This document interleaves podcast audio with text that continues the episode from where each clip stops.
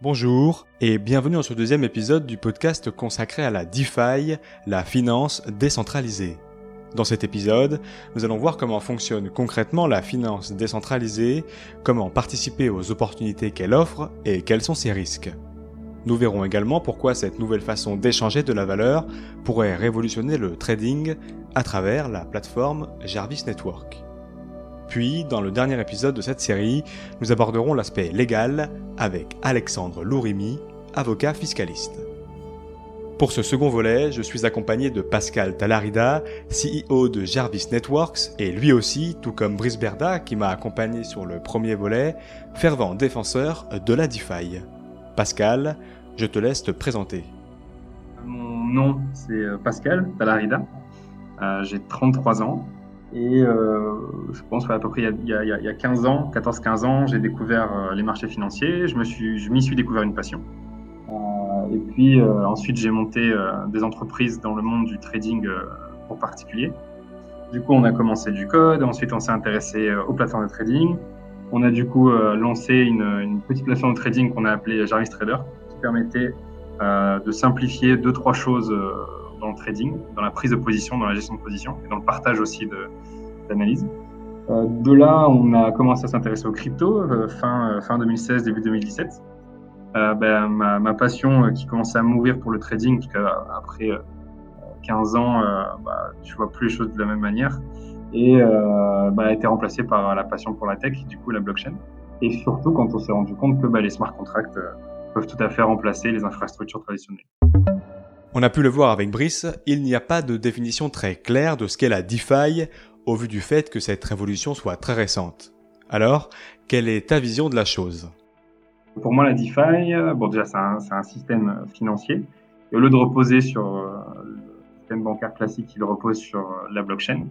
L'intérêt de la blockchain, c'est que on peut faire des transactions, des contrats. Bref, on peut avoir des relations euh, contractuelles avec des gens sans avoir besoin de les connaître, sans avoir besoin de leur faire confiance. Et du coup, bah, ça permet d'avoir un système entièrement ouvert où on peut trader, euh, échanger avec n'importe qui de partout dans le monde euh, sans avoir besoin d'un tiers, comme tu sais, euh, qui, joue du coup le rôle de, tiers de confiance.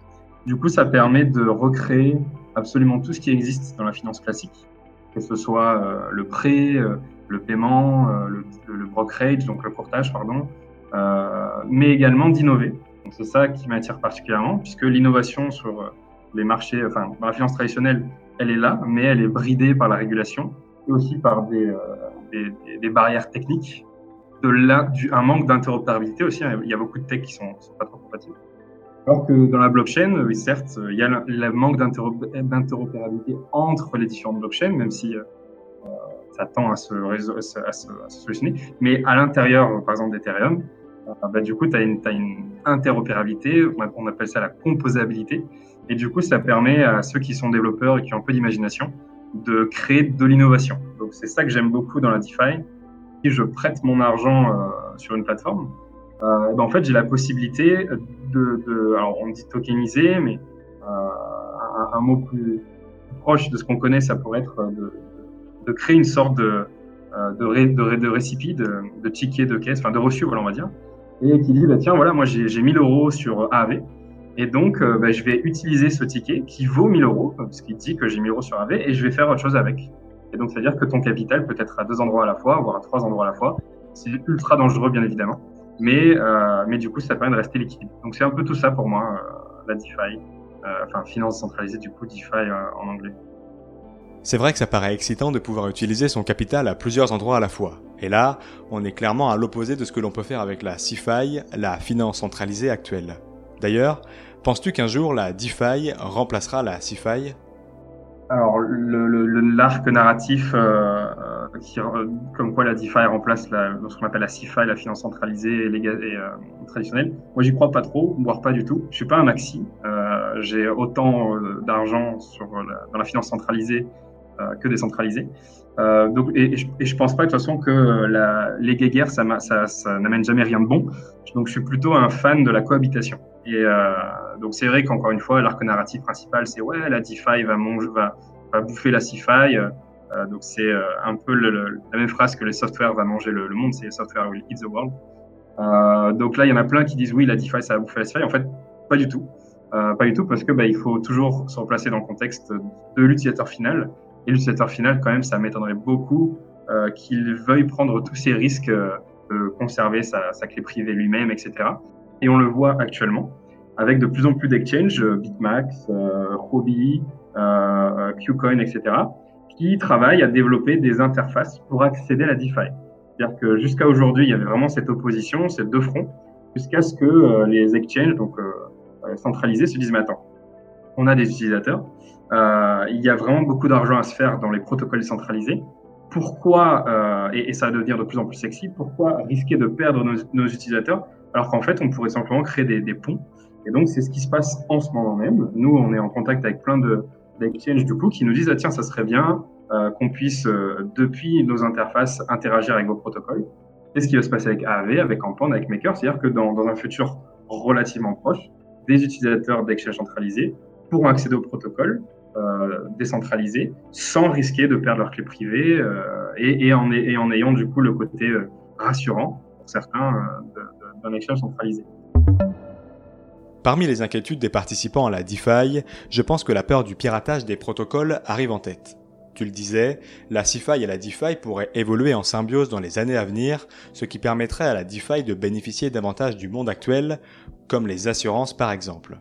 Alors, comme pour le moment ces dernières ne sont pas trop présentes sur la DeFi, est-ce risqué d'y placer son argent? Et les 4 milliards d'euros bloqués dans les smart contracts sont-ils en danger? Comme tu sais, euh, il ne peut pas y avoir de code sans bug. Euh, donc c'est quand même 4 milliards qui sont aujourd'hui à risque. Ça ne veut pas dire qu'il va y avoir un hack euh, demain et que tout va partir, mais, mais clairement pour moi la DeFi n'est pas encore prête à accueillir autant de capitaux. C'est pour ça que l'éducation sur le risque est ultra importante. Et donc il faut en fait expliquer aux gens que lorsque vous mettez votre argent dans la DeFi, ouais c'est super sexy, c'est super génial, mais il y a vraiment des risques de hack et, de, bugs. Et contrairement à la CeFi, bah, il y a alors, il y a des assurances, mais je veux dire, les protocoles, entre guillemets, n'ont pas de grosses assurances derrière, euh, ou beaucoup de trésorerie, comme Bitfinex ou Binance, euh, pour rembourser leurs utilisateurs en cas de hack. Donc, euh, donc, ça, il y a quand même un risque certain. Après, la plupart de ceux, en général, qui mettent énormément d'argent, c'est quand même beaucoup de whales, hein, donc les baleines. Certes, il y, a, beaucoup de petits porteurs qui mettent 1000, 2000, voire moins dans DeFi. Et quand on regarde quand même la répartition des adresses, c'est quand même énormément, énormément de grosses baleines. Donc, c'est souvent des gens qui, euh, normalement, sont éduqués sur le risque. Quoique, on a vu avec l'engouement autour de, de euh, la semaine dernière, que, ben, en fait, euh, il y a plein de gens qui vont mettre des 300 millions de dollars dans un protocole qui est fait par un seul mec et qui a comme réputation de mettre en production tous ces codes sans les tester. Donc, bon, moi, je faisais partie de ces fous qui ont mis de l'argent dedans, mais, mais je dormais pas tranquillement. J'acceptais le risque, hein, donc il n'y a pas de souci, j'acceptais les pertes. Mais c'est vrai que j'étais bien content que la, semaine se termine et que je retire mon argent du protocole. Et je j'ai pu dormir tranquille en disant, bah, c'est bon, maintenant l'argent n'est plus dans, un smart contract qui a été fait par un seul gars. Donc il y a, quand même ce, manque euh, de maturité. Euh, et c'est aussi pour ça qu'il n'y a peut-être pas autant d'argent. 4 milliards, c'est beaucoup, mais c'est aussi pas beaucoup. C'est aussi pour ça qu'on a besoin de, de, des assurances, des options, des marchés prédictifs donc la plupart des assurances sont des marchés prédictifs aujourd'hui, c'est-à-dire que tu vas parier entre guillemets sur euh, un hack ou pas un hack avant la fin de l'année. Euh, si euh, s'il n'y a pas eu de hack, eh ben, tant mieux. du coup, c'est comme si tu avais payé l'assurance, l'assurance n'a pas payer. Et s'il y a eu un hack, du coup, ben, tant, mieux, tant pis et tant mieux, tu peux récupérer une partie de ta mise. Donc il y a, le développement de ces assurances qui permet un peu de rassurer tout ça, mais pareil, ces assurances sont souvent basées sur des smart contracts. Donc bon, tu as, un peu le serpent qui se dans la queue. Mais quoi qu'il en soit, selon moi, on n'est pas assez mature pour euh, accueillir l'argent de gens beaucoup moins éduqués financièrement. Ok, je pense qu'entre le podcast de Brice et nos premiers échanges, nos auditeurs ont bien compris le principe et les risques de la DeFi. Alors, peux-tu nous ouvrir les portes du royaume et nous expliquer concrètement comment fonctionne-t-elle? Avec, s'il te plaît, un disclaimer sur le principe du collatéral que les gens ne comprennent pas toujours très bien. Alors comment ça fonctionne? Bah, Déjà, il faut un, ce qu'on pourrait appeler un starter euh, kit, un kit de, débutant. Euh, donc euh, tout le monde devrait avoir euh, le wallet qui s'appelle MetaMask et Trust Wallet. Idéalement également argent. Ensuite, ce qu'il faut bien évidemment, bah, c'est de la crypto, donc il faut en acheter quelque part. Euh, donc soit directement via un exchange comme Kraken, Coinbase. Ensuite, il faut une ledger. Donc il faut que vous voyez la ledger comme un coffre trop fort. Là où en général, tu mets l'argent qui va pas beaucoup bouger, peut-être 80% de tes fonds. et, et, et, donc MetaMask et, Trust Wallet, bah là, tu, y laisserais peut-être 20% de tes fonds, donc une sorte de, compte courant avec lequel tu vas faire des opérations quasiment tous les jours ou à la semaine. Et, donc le reste sur ta ledger, ou sinon tout sur la ledger si tu préfères. Enfin, moi, c'est ce que je fais. J'ai plus ou moins 10-20% sur des wallets mobiles, donc comme TrustWallet par exemple, et le reste sur des ledgers. Euh, une fois que tu as ce starter pack, ensuite, il faut un peu d'éducation sur la sécurité. Euh, parce que le plus important, avant tout, c'est quand même la gestion du risque. Et le premier risque qui est pris par une utilisateur, c'est euh, comment gérer sa clé privée. Une fois que c'est fait, ensuite, il faut, euh, euh, il faut donc commencer à interagir avec le premier protocole. Donc, les, plus simples, effectivement, c'est peut-être les protocoles de lending, donc comme AAV ou comme Compound. Et le principe du collatéral, en fait, c'est assez relou, mais, mais ça se comprend en fait, c'est con, mais il faut déposer de l'argent pour emprunter. Alors là, la plupart vont dire, attends, c'est quoi l'intérêt? Quand je vais à la banque, j'ai pas de collatéral. Euh, si je veux 10 000 euros, la banque me prête 10 000 euros. Alors oui et non, le collatéral, en fait, c'est toi. L'emprunt sur la DeFi, ce n'est pas, ce pas vraiment le même emprunt que pour les banques. C'est pas vraiment euh, pour faire de la, consommation, mais plutôt pour le trading. Donc le use case, en fait, qui est le, plus intéressant, c'est euh, imagine que tu as acheté une action euh, Apple ou, ou que tu as acheté de l'Ether et euh, tout d'un coup, tu vois une super opportunité, je sais pas, l'Ether c'est un peu cassé la gueule, ou, Apple aussi, ou tu as une opportunité sur Tesla. Et là, tu dis, qu'est-ce que je fais? Est-ce que je vends Tesla Est-ce que je vends mes Apple? Est-ce que je vends euh, mes Ether? Eh ben non. En fait, tu vas emprunter de l'argent en mettant en collatéral, donc un dépôt de garantie des Ethers. Donc, tu, tu, entre guillemets, tu donnes tes Ethers à un smart contract. Le smart contract dit, bon, bah, ok, pas de souci, il y a 10 000 dollars d'Ether. Donc, euh, bah, tu vas pouvoir emprunter, par exemple, 5 000 dollars. Et si jamais l'Ether perd de la valeur euh, de telle sorte que euh, les 10 000 dollars en Ether n'en valent plus que 5 000, ou euh, si tu ne rembourses pas après, je sais pas moi, X mois ou, X années, bah à ce moment-là, le smart contract a le droit de prendre le collatéral, de le vendre. Alors c'est souvent une vente aux enchères. Comme ça, entre guillemets, ce qu'on appelle la balance sheet euh, est équilibré. C'est-à-dire que, bah oui, il y a eu un prêt de 5 000 dollars, mais c'est bon, on a vendu le collatéral pour 5 000 dollars. Donc, il n'y a pas de souci, tu n'as pas besoin de rembourser. Et du, dans la vraie vie, c'est un peu comme un crédit hypothécaire. Quoi. Tu mets ta maison en collatéral, t'empruntes pour acheter notre maison, et si tu rembourses pas, bah, la banque, saisit ta maison, ne va pas forcément la garder, elle va essayer de la vendre. Donc, c'est le, principe. Donc, c'est vraiment un use case assez euh, étroit. Ça profite que à ceux qui euh, ont déjà des capitaux et qui veulent profiter d'un effet levier, mais c'est ultra méga utile. Euh, par exemple, en ce moment, il y a, beaucoup d'argent à se faire avec le farming. Euh, ben, pour tous ceux qui ont de l'Ether et vu l'envolée d'Ether, eh ben, ils ont peut-être un intérêt à, emprunter. Alors, qui dit emprunt dit risque. Et donc, à emprunter euh, des stablecoins comme du DAI par exemple, ou du USDC, et d'utiliser cet emprunt pour faire encore un peu plus d'argent. Et puis, avec cet argent, de rembourser leur emprunt après quelques jours et retirer leur collatéral. Et ce qu'il y a de bien, c'est qu'en ce moment, depuis quelques mois, les emprunts pour emprunter du DAI euh, sur Maker, c'est à 0%. Tu n'as même pas de taux d'intérêt à payer. Et euh, donc, du coup, tu mets tes Ethers, tu empruntes à 0%. Bon, tu payes bien évidemment les transactions sur Ethereum. Ça coûtera à peu près en ce moment 10-12 dollars d'emprunter de, de, du DAI sur Maker. Euh, ensuite, tu fais ton petit beurre, tu fais ta thune et puis tu repayes. Donc c'est ça en gros euh, le lending. Et je pense que tous ceux qui voudraient s'intéresser à la DeFi devraient commencer par ça. L'autre côté, si tu veux, c'est bah, le, le, gagner de l'argent. Donc en gros, toi, euh, si tu as du DAI, si tu as du USDC, et si tu as confiance en le protocole, tu peux dire, bah, tiens, moi, j'ai, je sais pas, j'ai 2000 DAI, euh, ils traînent là, ça, ça rapporte que dalle. Et ben, je vais les déposer sur AV, je vais les déposer sur Compound, de sorte à ce que si quelqu'un, à un moment donné, veut euh, effectivement faire un emprunt, donc déposer ses Ethers ou euh, autres en collatéral sur AV et Compound, euh, et emprunter du DAI, bah, il empruntera une partie de mes DAI et je vais gagner un taux d'intérêt euh, qui peut aller de, de, de 0,9% par an à, en ce moment, on a vu aujourd'hui un pic à 60% par an sur le DAI. Alors, c'est des pics de quelques heures, quelques minutes. Hein. C'est pas pendant un an, tu vas pas, vas pas gagner 60%. Donc c'est très variable, mais, euh, mais voilà, tu peux avoir des taux assez, assez incroyables. Depuis deux trois semaines, les taux sur, euh, le DAI c'est quand même assez élevé. Hein. Je, crois, ne pas avoir vu quelque chose en dessous de, de 10% par an. Donc, euh, donc voilà, ça c'est deux faces du lending. Donc tu as ceux qui vont prêter de l'argent aux gens euh, et qui vont donc euh, gagner un taux d'intérêt, et tu as ceux qui vont euh, emprunter, donc payer ce taux d'intérêt, souvent pour faire du levier, pour acheter encore plus d'Ether ou pour participer à, à, à des programmes de farming par exemple. Très beau tour d'horizon. Tu l'as dit, ce qui attire en partie les prêteurs dans la DeFi, c'est le lending. Pourquoi les taux d'intérêt sont si élevés par rapport à la CeFi En fait, ce qui se passe en ce moment, c'est que bah, tu as plein de gens comme euh, bah, toi, moi, euh, n'importe qui en fait, ils ont du Bitcoin, euh, ces gens-là, ils ont des Ethers, ils ont également peut-être d'autres tokens comme du Link, du BAT.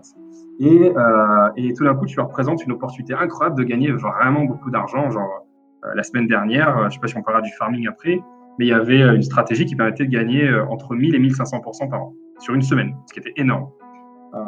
et du coup, qu'est-ce qui s'est passé? Bah, Les gars se sont dit, attends, moi, je vais pas passer à côté de ça. Donc, ce qu'ils ont fait, c'est ils ont envoyé leurs Ethers, leurs Bitcoin, etc. en collatéral. Alors, c'est pas du Bitcoin qui est envoyé en collatéral, mais c'est du Bitcoin qui a été euh, tokenisé et, euh, et, ensuite tu empruntes. Et tu t'en fous d'emprunter à 10, 15, 20%, parce que comme je viens de te dire, tu peux gagner 1500% par an. Ma foi, ton petit 10 ou 20%, limite, tu as envie de donner encore un pourboire euh, mec et dire tiens, tiens, c'est bon, je, peux payer jusqu'à 100% par an. Donc, c'est pour ça qu'il y a des taux de fou. C'est pas, c'est pas illogique. Euh, parce qu'il y, y, a plein de gens, à chaque fois, quand la première fois qu'ils voient les taux, ils disent Mais attends, mais qui va être con pour payer 20% euh, par an? Et eh ben, le mec, il va pouvoir faire 20% par jour. D'accord, donc les gens empruntent à taux important car ils peuvent faire beaucoup mieux de leur côté, notamment avec le farming. Tu viens d'introduire l'idée, mais est-ce que tu peux nous dire en quoi ça consiste plus en détail? Alors le, le, farming, en fait, c'est un nom qui veut veut tout et rien dire. En fait, c'est le. Allez, tu as sans doute entendu parler des, campagnes Bounty où euh, les projets ICO et autres euh, euh, airdropper leurs tokens à des gens pour faire des, des articles et trucs comme ça. Donc l'idée, en fait, c'est quoi? C'est tu, tu crées de la valeur pour moi, pour mon, pour mon projet, et ben je te donne des tokens.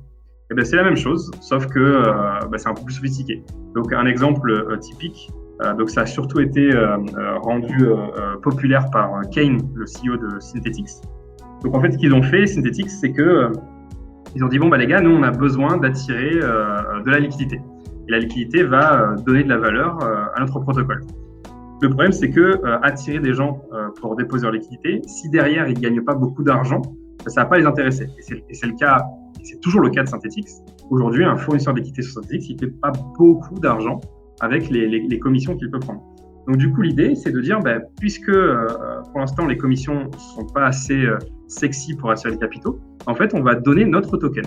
Et, donc c'est ce qui s'est passé. Donc en gros, quand tu fournis de la liquidité sur Synthetix, certes toutes les semaines tu gagnes euh, deux, trois, deux, trois commissions par-ci par-là, mais rien, rien, rien d'exceptionnel. Par contre, tu touches leur token et comme le, leur token est beaucoup demandé, a beaucoup de valeur, etc. Bah, du coup, euh, ça a attiré énormément de capitaux. Donc l'idée c'est simplement ça, c'est tu récompenses les gens qui apportent de la valeur à ton projet. Alors ensuite, il y a eu plusieurs noms. Donc ça, comment on a, on a on de, de campagne de, alors en français c'est un peu, un peu moche, de campagne de motivation. En anglais c'est peut-être un peu mieux, c'est incentive program. Euh, après on a parlé de programme de récompense. Ensuite on a commencé à, préciser un peu plus et dire que c'est ce qu'on appelle du liquidity mining. Donc c'est euh, comme si tu minais, mais euh, tu mines via non plus via euh, le fait de faire tourner euh, un, un, rig, mais plutôt de fournir la liquidité. Et puis finalement, il y a un mec, je sais pas qui, sur Twitter qui s'est dit, mais en fait, ce qu'on fait, c'est qu'on cultive, en fait, on, pose des germes, des germes, on pose des, euh, des, graines, donc on dépose de la liquidité quelque part, et en échange, on récolte les fruits. Et euh, des fois, les récompenses sont énormes. Donc, par exemple, euh, la semaine dernière, il y a un, projet euh, qui existait déjà et qui a lancé son token de gouvernance et qui a dit, bah, les gars, moi, la meilleure manière de donner mon token, c'est pas de faire une ICO, c'est de le donner à ceux qui vont déposer de l'argent dans mon protocole. Et donc, euh, donc en gros, il y a, y, a, y a 300 millions de dollars de, de, de, capitaux qui ont été déposés dans ce protocole. C'est ce que je te disais tout à l'heure, qui a été fait par un seul gars. Et, euh, et en échange, du coup, bah, lui, euh, enfin lui, euh, le protocole, du coup, a distribué l'équivalent de 30 000 tokens et, et pas plus à tous les participants. Et, et, comme 30 000, bah, c'est un tout petit chiffre, et que dans la crypto, tu as toujours ce petit côté, ah, mais s'il n'y a pas beaucoup de supply, c'est que c'est rare. Si c'est rare, c'est que ça vaut de l'argent. Et ben, du coup, il y a plein de gens qui ont commencé à acheter ce token. Il y a une sorte de FOMO sur ce token. Le token euh, est parti, au début, il valait rien, il valait zéro. D'un coup, il est monté, euh, le, plus haut, je crois que c'était 5500 dollars. Donc, il est passé de 1 dollar, en gros, entre guillemets, voire moins, à 5500 dollars. Et du coup, tous ceux qui touchaient euh, ce token en récompense de fournir de la liquidité sur ce protocole, toucher ce token qui valait du coup euh, 1000, 2000, 3000, 4000, 5000 dollars. Et le fait de toucher un, un token qui vaut 5000 dollars, c'est ça qui crée le rendement de 1500%. 1500% en quelques jours. Voilà pourquoi on parle d'engouement DeFi. Notez d'ailleurs que bon nombre de tokens DeFi ne sont pas listés sur les plateformes de trading classiques, mais uniquement accessibles sur Uniswap, le protocole d'échange de tokens décentralisé. Allez jeter un coup d'œil sur notre article consacré à ce protocole sur notre site cryptost.fr. Pascal, on sera d'accord sur ce point, la crypto la plus connue aujourd'hui est le Bitcoin. Elle permet d'échanger de la valeur et a donc un intérêt compris de tous, souvent assimilé à l'or. Mais l'échange de valeur n'est pas le premier objectif des tokens délivrés lors de ces opérations de farming, qui sont des tokens dits de gouvernance. Alors pourquoi s'arrache-t-il à ce prix? Ben, En fait, imagine que euh, euh, tu peux voter sur tout. C'est-à-dire que tu pourrais dire, bah tiens, je décide tout d'un coup, enfin, je fais une proposition et je dis que euh, eh ben, 1% de tous les dépôts sur Campand euh, reviennent maintenant à tous ceux qui ont du COM token. Donc sur Campand, à un moment donné, tu as eu 1 milliard de dépôts, donc, donc imagine 1% d'un milliard qui est dans ta poche. Ou plus vraisemblablement, les propositions diront ah ben, on, on, voudrait prendre une petite partie de ton intérêt. Euh, donc, quand quelqu'un paye 30%, euh, enfin 10% par an, ben, on voudrait prendre 10% euh, de ces 10%. Donc, donc, les gens, en fait, ont acheté ce token pour ça, parce qu'ils savent qu'un jour, à un moment donné, ben, il y aura une proposition qui leur permettra de toucher, entre guillemets, des dividendes. C'est pour ça que les tokens à gouvernance ont de la valeur, parce que ça permet euh, de, pouvoir capturer le revenu, donc la valeur qui est créée par ces protocoles, et de la redistribuer à ceux qui ont ce token-là. Si vous souhaitez regarder un peu les projets en recherche de liquidité pour participer à vos risques et périls à votre premier farming, vous pouvez vous référer au site yieldfarming.info. Pascal, Internet a révolutionné beaucoup de choses ces dernières années et changé les règles de jeu de beaucoup de domaines, sauf peut-être celui de la finance et de l'univers bancaire, du moins pour le client final. Il est vrai que les banques en ligne comme N26 ou Revolut ont dépoussiéré la machine, mais comme le disait Brice dans le premier podcast, ce sont surtout des révolutions de façade. La DeFi va-t-elle changer le rapport à la finance et bouleverser les codes comme Internet a pu le faire au début du siècle? Ça va peut-être pas révolutionner la finance, puisque pour moi la finance a déjà été révolutionnée par euh, qui est Revolut et compagnie. Par contre, ce que ça peut révolutionner, c'est euh, la manière dont les gens voient la finance. Euh, donc, comme je dis tout à l'heure, moi ça fait donc des années que je m'intéresse au trading. Euh, j'ai commencé, j'avais 19 ans. Euh, T'inquiète pas que j'ai intéressé personne. Plus Lulu Berlu qui tradait euh, sur les marchés, euh, on dit oui, bon, laisse-le rêver, le petit, il est mignon.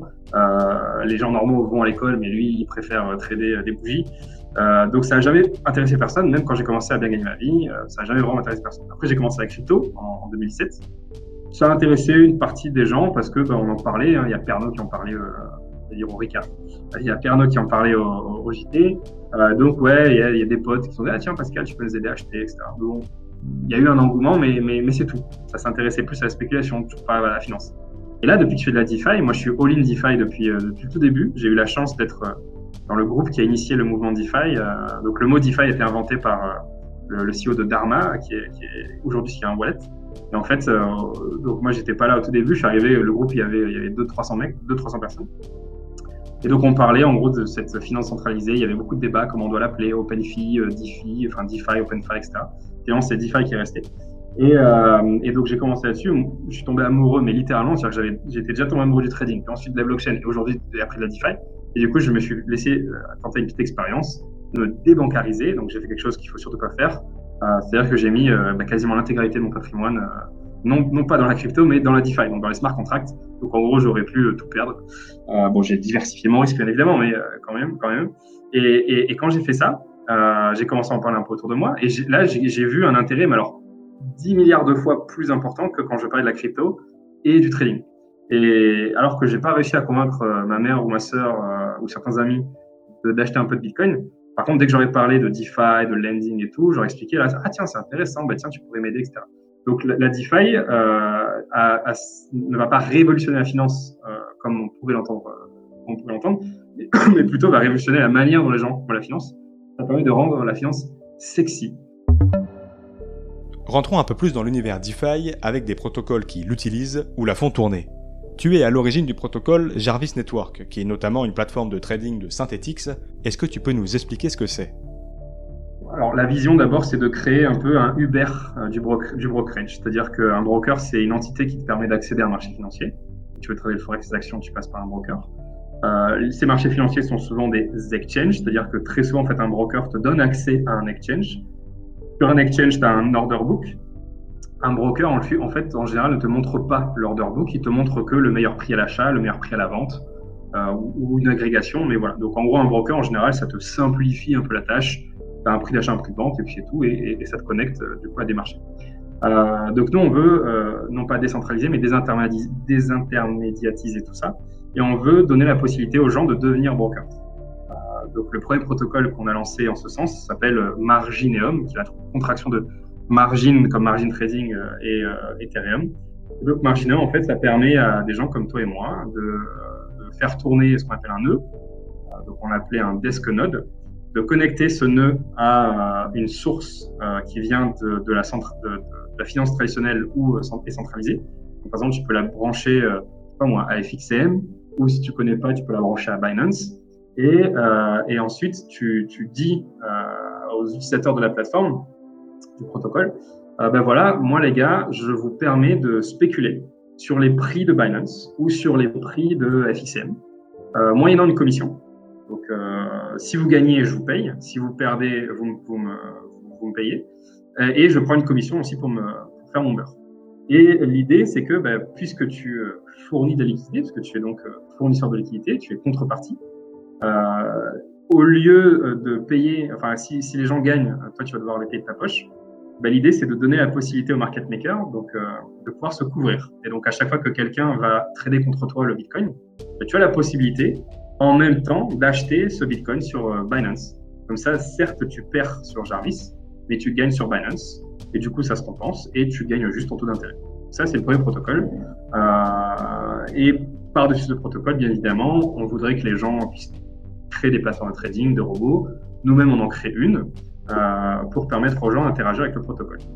C'est du trading euh, un peu particulier, on appelle ça du peer-to-contract trading, parce qu'en fait, tu trades contre un smart contract.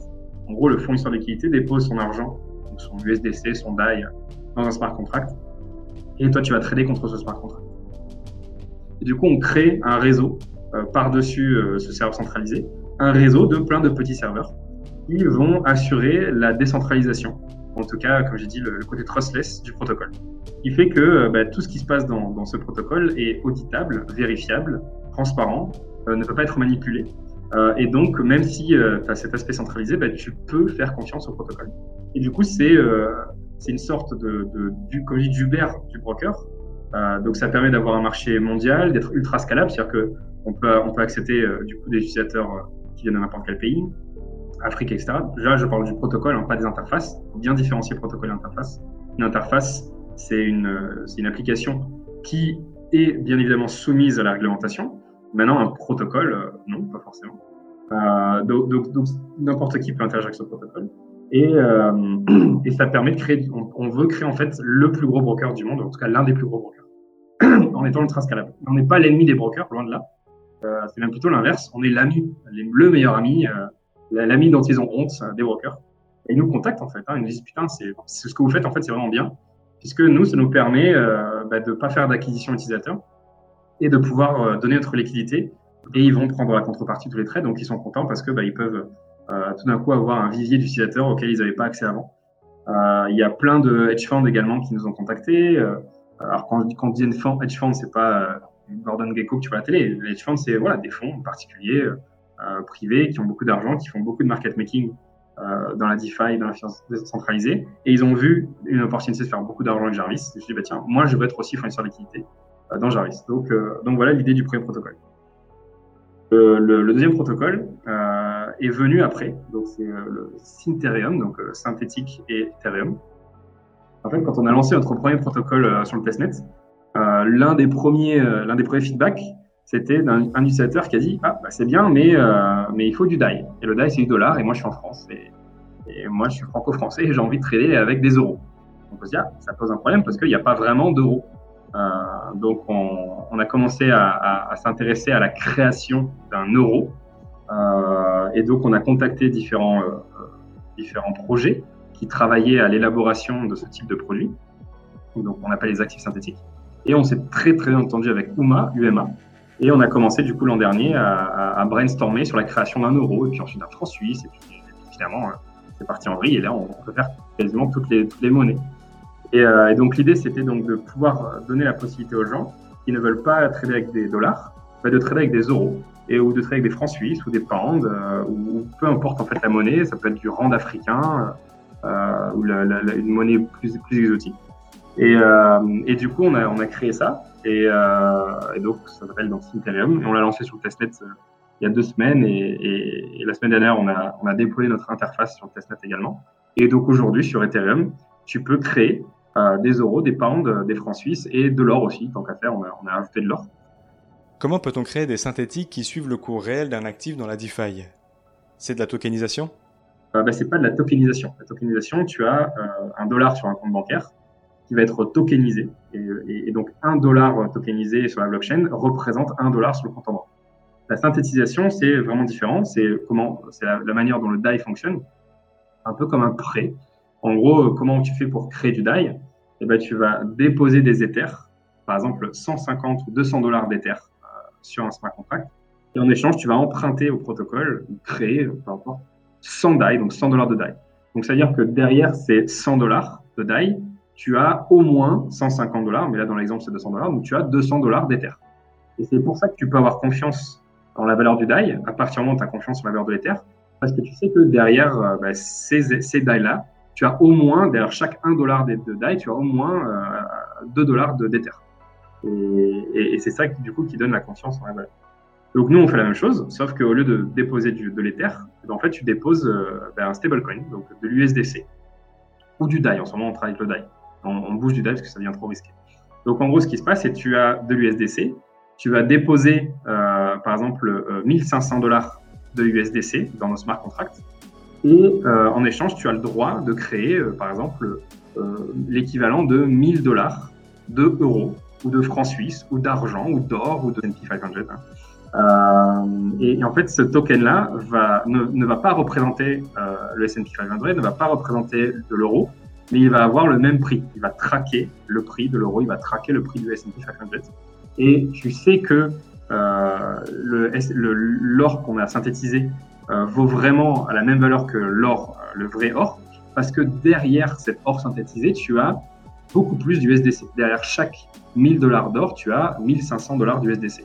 Et nous, la petite, la, petite innovation qu'on a faite, c'est que, bah, comme je t'ai dit, il faut déposer 1500 dollars pour créer 1000 dollars, donc c'est pas très efficient. Donc nous, en fait, ce qu'on a fait, c'est bah, l'utilisateur final, lui, il n'a pas besoin de déposer 1500 dollars, il va juste déposer 1000 dollars. Donc tu déposes 1000 dollars d'USDC et tu récupères 1000 dollars d'or ou 1000 dollars d'euros ou de actions Apple ou Tesla, etc. Et, en fait, ces 1000 dollars vont être euh, matchés avec une poule de liquidité. Euh, et donc il y a bien 1500 dollars derrière, mais il y a 1000 dollars à toi et 500 dollars à quelqu'un d'autre. Et donc ce quelqu'un d'autre, bien, bien évidemment, tu vas le payer, tu vas une petite commission. Et c'est comme ça que ça fonctionne. Et donc, ces deux protocoles, du coup, permettent d'achever, d'atteindre l'objectif premier, celui que, dont je te parlais, d'ubériser euh, la finance, de la rendre plus accessible. Parce que du coup, ben, euh, n'importe qui peut aujourd'hui, via ces protocoles-là, même si le deuxième protocole est sur testnet, euh, investir dans l'euro, dans le franc suisse, euh, plus tard dans le S&P 500, euh, l'or, etc., ce que tu veux, sans avoir de compte en banque. Il te faut juste de l'USDC, euh, ou si tu veux faire de l'effet levier, eh ben, tu déposes tes USDC euh, dans le smart contract euh, de Margineum et là tu vas ouvrir des positions à effet levier sur pareil le forex, Bitcoin, etc., Dernière question un peu plus personnelle, si on revient en jeune trader de 19 ans que tu étais il y a quelques années, te serais-tu imaginé que la DeFi apporterait autant de services en 2020 Ah non, hein. C'était impossible. Euh, déjà, je suis arrivé tard dans la blockchain. Euh, la première fois que j'en suis parlé du Bitcoin, c'était un CFD euh, sur IG. Donc jamais je m'étais, j'avais pensé qu'il il pourrait y avoir cette révolution. Et pourtant, on avait tout sous le nez. Je veux dire, le peer-to-peer, ça existait depuis des années. donc on savait qu'il y avait la possibilité. Et puis, il y a déjà eu des entre guillemets économies parallèles qui sont créées, des, des, monnaies locales, des, des, du peer-to-peer. Le peer-to-peer, c'est vieux comme le monde. Dire, le AV ou Campan n'ont rien inventé, ça existe déjà, le, les prix de pair à pair, où tu peux gagner beaucoup d'argent d'ailleurs. Hein. 10 à 13 il y a des boîtes en Angleterre où tu gagnes 10 à 13 en prêtant euh, à des gens qui vont faire du crédit à la conso. Euh, donc on avait tout sous le nez, on, savait que ça, un jour ça pouvait être possible, mais, mais personne, au cas pas moi, euh, on a vu qu'un jour ça pouvait prendre encore une telle ampleur. Même en rêvant, j'ai j'ai toujours été très geek. Donc, quand on a commencé à faire euh, Jarvis Trader, la plateforme trading, on avait vraiment des idées un peu avant-gardistes, euh, de trucs qu'on pourrait faire et tout. Mais, euh, mais ça n'a rien à voir avec ce qui est possible de faire aujourd'hui dans la DeFi. Et c'est ça qui est vraiment bien. C'est que, comme je disais tout à l'heure, dans la CeFi, tu es limité par la régulation et par la tech. Sur la DeFi, tu es limité par l'imagination et c'est tout. tu peux vraiment tout créer, tout faire. La seule limite, c'est le temps et l'imagination. Merci Pascal d'avoir partagé ce podcast avec moi. Si vous souhaitez en savoir plus sur Jarvis, vous pouvez consulter le site jarvis.network. Dans le prochain épisode, nous analyserons l'aspect juridique et légal qui entoure la DeFi actuellement et comment l'évolution pourrait restreindre ou au contraire développer son potentiel dans les années à venir avec Alexandre Lourimi, avocat fiscaliste et amoureux des crypto-monnaies.